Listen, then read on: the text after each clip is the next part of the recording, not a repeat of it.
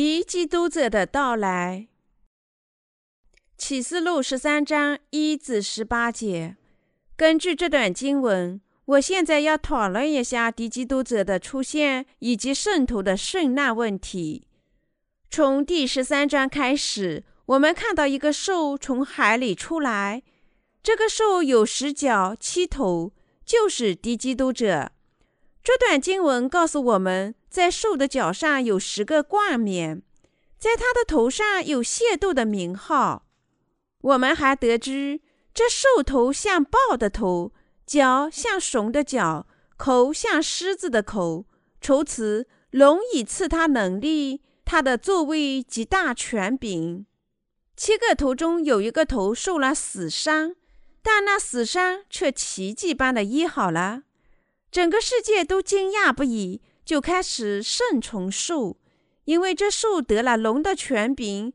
他们既拜龙又拜树，说：“谁能比这树？谁能与他交战呢？”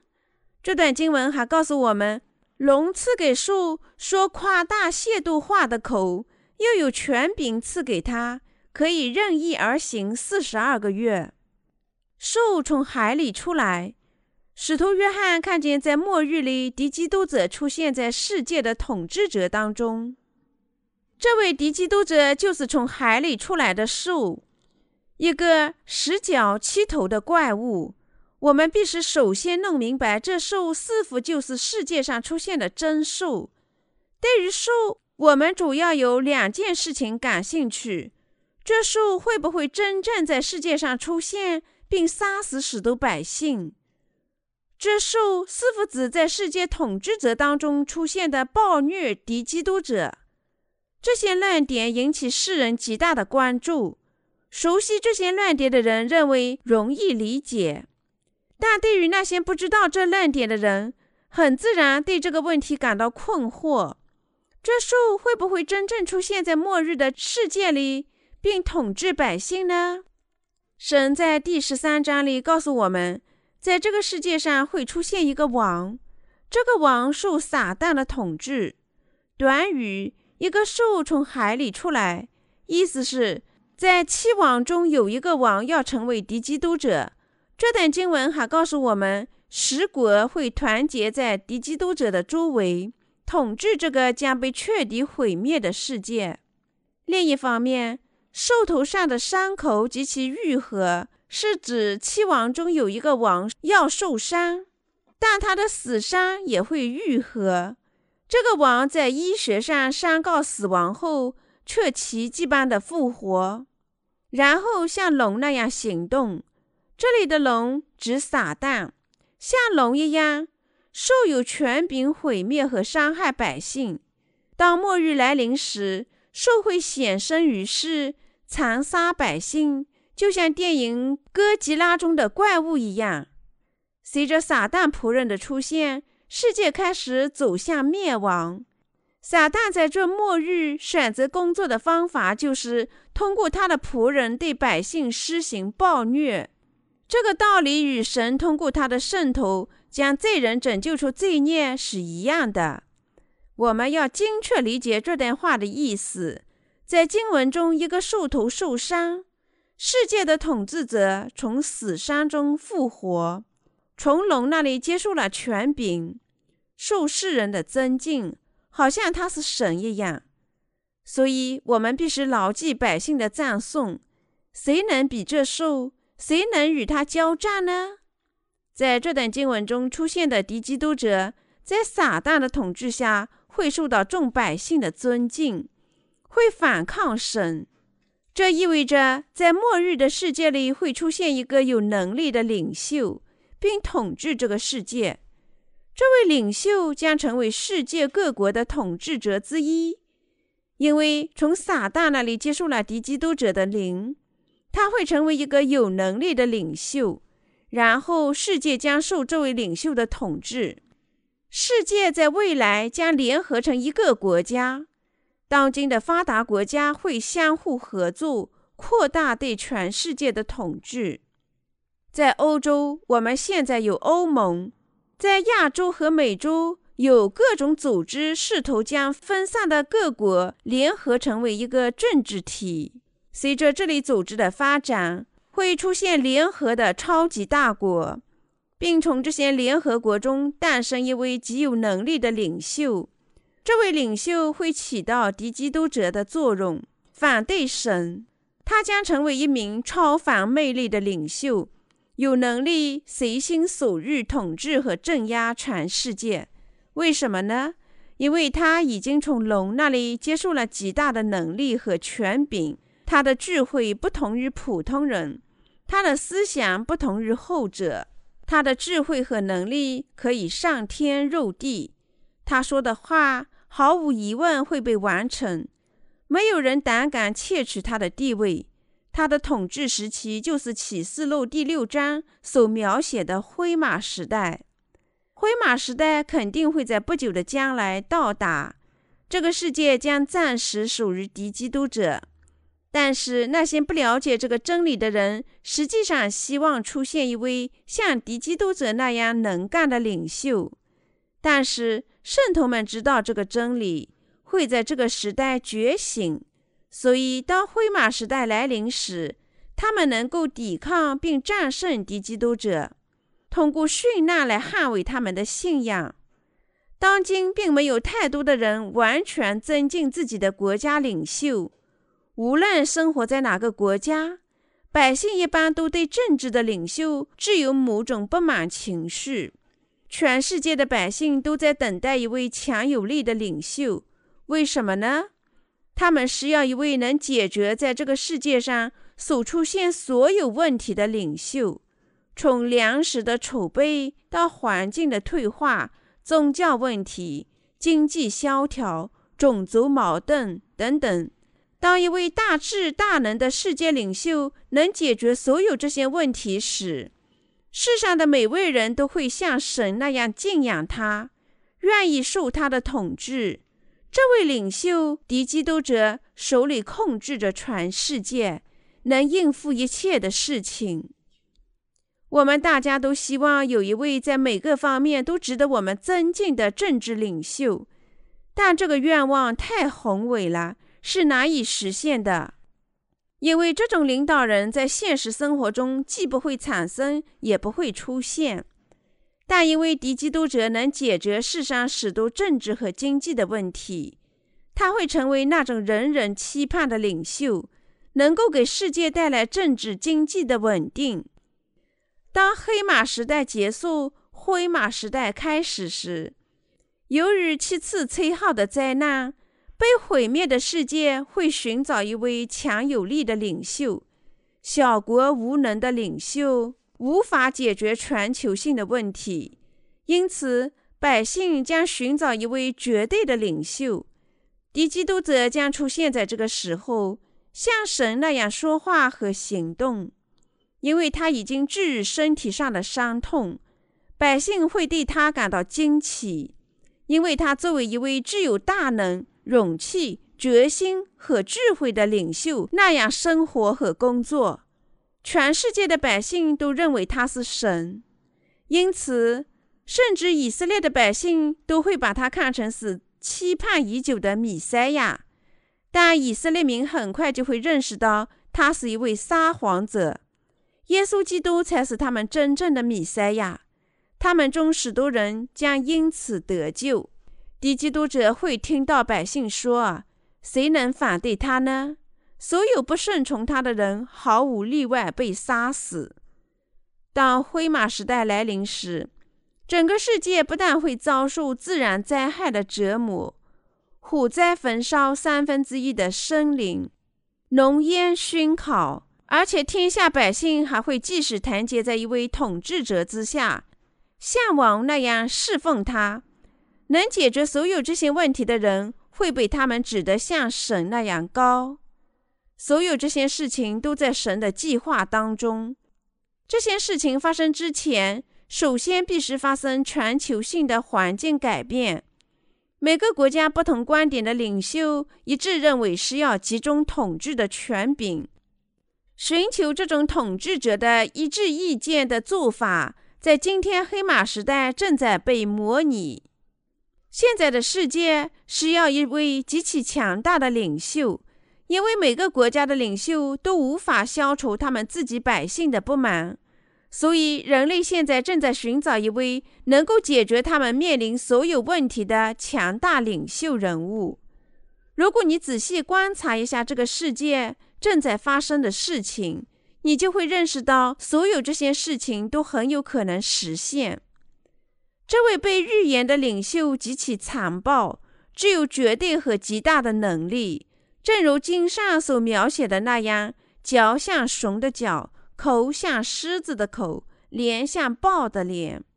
这个从撒旦那里接受权柄的人，会亵渎神、天上的天使及神的圣徒，他会与圣徒战斗，并战胜他们。敌基督者会在战斗中杀死圣徒，要求他们放弃自己的信仰。圣徒这时候不会放弃自己的信仰，他们全部都要殉难，因为敌基督者有能力统治整个世界，他将随意杀戮和消灭那些不听他话的人。第八节告诉我们，凡住在地上。名字从创世以来没有记在被杀之羔羊生命册上的人都要拜他，因为敌基督者在这个时候会作为绝对的统治者统治世界，每个不服从他命令的人都会被杀害。但对于所有圣徒来说，这就是他们殉难的时候。从上述引用第八节来看。拜这个词意思就是尊敬和侍奉绝对的神。在末日，敌基督者在地球上会像神那样受到百姓的祈拜，他领受的尊贵远远超越任何王所得到的尊贵。但是有一群人会拒绝祈拜这位领袖，他们就是重生的基督徒，他们不会将敌基督者看成是神。因此，他们不会拜他，而会通过殉难捍卫他们的信仰。另有一个兽从地中上来，敌基督者也有他的假先知。这位假先知就是那个高职敌基督者，并威胁和杀死不顺从兽的人。启示录十三章十一节说：“我又看见另有一个兽从地中上来。”有两脚如同羊羔，说话好像龙。这里出现的第二位兽是第一位兽，即敌基督者的仆人，和敌基督者一样，他也反对神，并杀死世界上的百姓和异人。由于接受了龙的权柄，另一头兽将激励百姓拜敌基督者，因为敌基督者在他面前就是神。因为他也将从龙那里接受权柄，他会从事龙要他做的事情。他不但使百姓拜敌基督者，杀死所有不顺从他的人，他还将创造奇迹，从天上降下火灾，甚至像敌基督者那样行动。树受了伤，但从死伤中恢复以后，敌基督者会在众人面前圣化树。把兽偶像化，那么谁会做这些事情呢？就是敌基督者的先知，他的工作是创造一个敌基督者的偶像，要百姓像对神那样高指敌基督者。要这么做，他会将生命的气息吹入敌基督者的偶像中，要他开口说话，并杀死所有不拜兽的偶像的人。无论人数多么巨大，因为圣徒祭拜偶像而殉难，这个时候会出现无数的殉教士。另一方面，任何没有重生的人都会在他们死亡面前颤抖，最终成为死亡的奴隶，因为他们全部都会拜敌基督者为神。在与独裁者的反抗中，会出现许多真心实意的智者。但他们很快就会被消灭，被从假先知和敌基督者口中喷出来的火杀死。创造了偶像的假先知会说：“每个人都必须接受他的名字或者数字的印记。”然后他会制定政策，禁止任何没有受印记的人从事任何买卖，确保每个人都会接受兽的印记。第十八节说，在这里有智慧，凡有聪明的可以算计兽的数目，因为这是人的数目，它的数目是六六六，这是相当直观的。虽然我们认为数字六六六很复杂，其实它只意味着敌基督者的名或他的数字。接受兽的印记意味着在前额或者右手接受他名字的印记，是将统治者的名字刻在身体上，记述成条形码。无论什么时候要做买卖，都需要这个印记；即使是乘车，你也需要这个数字印记。没有这个标记，你就不能上车。我们今天的时代正是数字时代，是数码的年代，任何东西都可以转变成数字。以前极其复杂的东西，现在都变得十分简单。在这样的时代，会出现兽的印记。敌基督者会给自己制造一个偶像，要求众人像神一样拜他。肯定会有一个时间要求百姓称敌基督者为神，赞美他，尊称他，在右手或者前额接受他的名。发生这样的事情时，圣徒将全部殉难。敌基督者会要求圣徒接受他的印记，拜他，说：“这么说，你信耶稣啦？你信他是神啦？把他扔出去，拜这个偶像，称我为神吧。”相信我是绝对的神。如果你不执行，那么你死定了。敌基督者要求全世界只有一种信仰，他要求每个人拜他为神。那现在这个时候不承认他为神的人会全部被杀死。敌基督者会公开迫害那些与他作斗的圣徒。所有名字没有写入羔羊生命册里的人。都会接受兽的印记，并拜他。当我们在内心领受罪孽得赦，圣灵内知我们，我们的名字就在天堂里被写入了生命册。因为我们名字被写入生命册里，又因为圣灵高了我们的心，当主召唤我们时，我们大家都会作为神的子民被执起。我们怎么能抛弃曾经拯救过我们的耶稣基督？怎么能宣布兽的偶像是我们现在的神和救世主呢？当然不能。无论我们在主面前多么微不足道，他却以肉身降临到这个世界，借洗礼将我们所有的罪孽转嫁到他自己身上，从而清洗了我们的罪孽，在十字架上替我们受神拯救我们。另外，我们的主还事先告诉我们。以后要发生的这些事情，所以在敌基督者时代时，我们绝不会背弃自己的信仰。虽然苦难的时间会临近我们，我们会死亡，但我们仍然相信主在我们受难之后不久会立即复活我们，提起我们，让我们生活在他的天国里。因为我们相信被提之后，神会倒下七万灾难，毁灭世界。之后我们会来到地球统治一千年，所以我们绝不能拜倒在偶像面前。这就是神的仆人和圣徒愿意放弃生命的原因所在。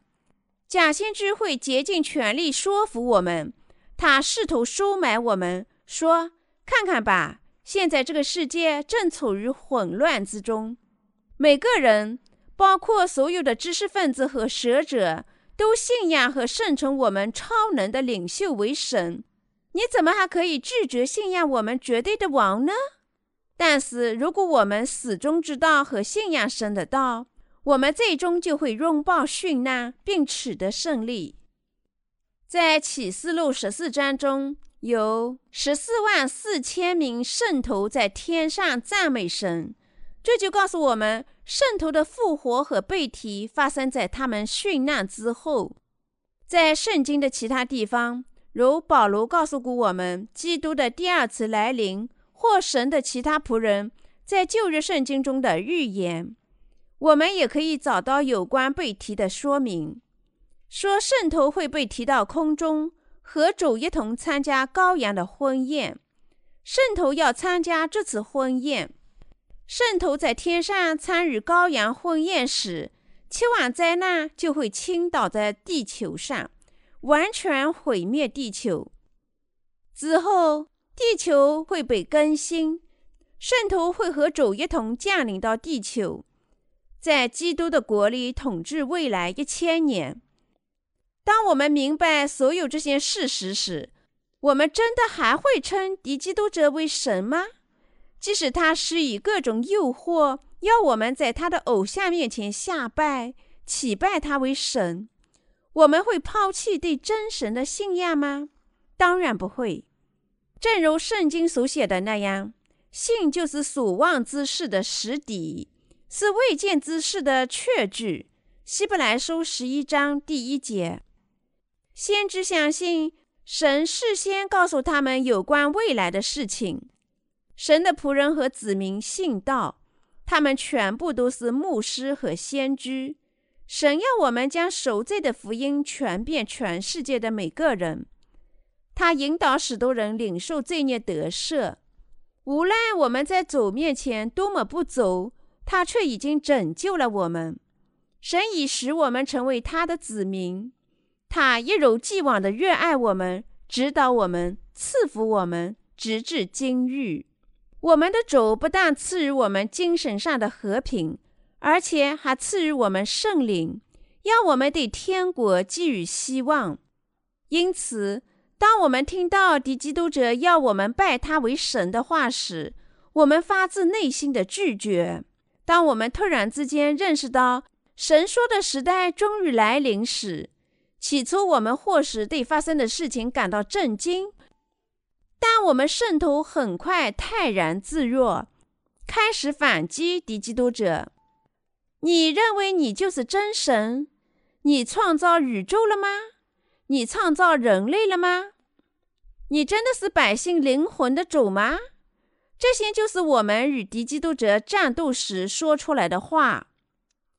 当敌基督者在这个时候杀死圣徒和神的仆人时，我们也会死去。我们绝不会改变神。胁迫不会产生信仰，依靠势力既不会产生，也不会消除信仰。事实上，真信仰有更强大的能力战胜邪迫，因此圣徒会殉难，敌基督者将败给圣徒。当敌基督者按照他自己的模样制造偶像，并要求圣徒拜他为神时，神的圣徒和仆人会对他大声怒吼：“你是神的仆人，还是撒旦的仆人？你知道谁和圣灵的福音吗？”你知道和相信耶稣基督是神吗？当耶稣基督返回这个地球时，他会把你们这等人扔进地狱的最深处，你知道吗？你这个撒旦的儿子！然后，敌基督者和他的先知会杀死圣徒，圣徒会为了神欢乐地拥抱他们的殉难。第十节告诉我们：掳掠人的必被掳掠，用刀杀人的。必被刀杀。圣徒的忍耐和信心就是在此。意思是说，如果敌基督者杀死圣徒，神也会将他及其信徒抛入无底坑里，并在这个世界上杀死他们。当那些与神作对的人折磨圣徒时，他们自己也会面临神更大的折磨。因此，我们必须坚持信仰，反对敌基督者。这时，圣徒受迫害的时间总共只有三年半，但神有可能缩短圣徒受迫害和苦难的时间，缩短到仅仅几个月，甚至几周。虽然圣徒会殉难，他们将再生，他们会得到复活和被提，他们将得福，在千禧年王国里与耶稣基督一同统治世界。当千禧年王国到来时，自然界的美丽登峰造极，圣徒将用从旧体中转变过来的圣体与主一同统治世界。他们将永远幸福的与主生活在新天新地里。既然知道和信仰这些事情，我们在信仰耶稣的途中，怎么可能不坚持短暂的折磨呢？无论大苦难多么恶劣，尽管不计其数的圣徒将要殉难，我们也没有理由不拥抱我们的殉难，因为所有这些事情都是真实可靠的。我们绝不屈服大苦难，大苦难只能在世上维持短暂的时间。更进一步说，即使世界变成了百年、千年的天堂，我们也不能屈服敌基督者。所有这些事情现在离我们很遥远，但在不久的将来会来到我们身边。因此，趁现在世界处于和平。我们必须传播水和圣灵的福音，为准备大苦难。我们现在必须勤奋地传播水和圣灵的福音。一年以后，我们传播福音就会创造奇迹，全国和全世界都会出现福音的奇迹。许多人开始的时候轻视水和圣灵的福音，但许多不知启示录道的人会寻找福音，聆听福音。重归水和圣灵的福音，因为他们对启示录的道很有兴趣，他们不会轻视这道。启示录第十三章讲述圣徒的殉难，圣徒会被箭杀死或射死，许多圣徒会死在敌基督者的手里，但是我们毫无惧色地面对死亡，因为这仅仅是我们肉体的死亡。而不是信仰的死亡，因为我们内心充满信仰和圣灵，我们会说出无法形容的大胆的话。即使你不善言谈或者胆小羞怯，也没有什么可以畏惧的。就请想想早期教会时期的圣徒们吧，那个时候的圣徒们没有屈服撒旦的淫威，他们不是单独被杀。而是集体被杀，因为他们也都充满了圣灵。就请记住耶稣告诉我们的话：你们被教的时候，不要思虑怎样说话，或者说什么话。到那时候，必赐给你们当说的话，因为不是你们自己说的，乃是你们父的灵在你们里头说的。马太福音第十章十九至二十节。为了接受神的国，难道我们不能像神的子民那样迎接死亡吗？我们全部都能做到。世界将被神七次吹号的灾难完全毁灭。那时，一位被称为敌基督者的暴君将统治世界短暂时间。无论世上的东西多么美好，怎么可以交换永恒的天国呢？当世界变成了一个无法支柱的地方，河流变成了苦水，大海变成了血海，大自然荒芜时，我们绝不能屈服要我们背叛信仰的兽。从我们殉难的那一天开始，不明原因的传染病肆虐横行，庄稼停止生长，因为庄稼或者枯萎，或者被冰雹打落。在这样的世界里，撇开信仰，任何人都不希望生活下去。启示录向我们显示了未来要发生的事情。今天黑马时代再前进一步时，灰马时代实际上就会到来。换句话说，我们的主很快就会来。我并不是说，因为主即将来临，你就要放弃所有的财产，而是说。我们应该继续侍奉主，直至敌基督者出现的那一天。那时也像现在一样忠诚不变。如果你现在偶然感到困惑和沮丧，请不必担心。当你我认识到我们都要成为圣教士，我们的心会归于平和安宁。既然我们要成为圣教士，我们还有什么好贪婪的呢？如果我们还有一种愿望，那就是将这福音传遍给全世界的每个人，以求在末日出现更多的圣徒。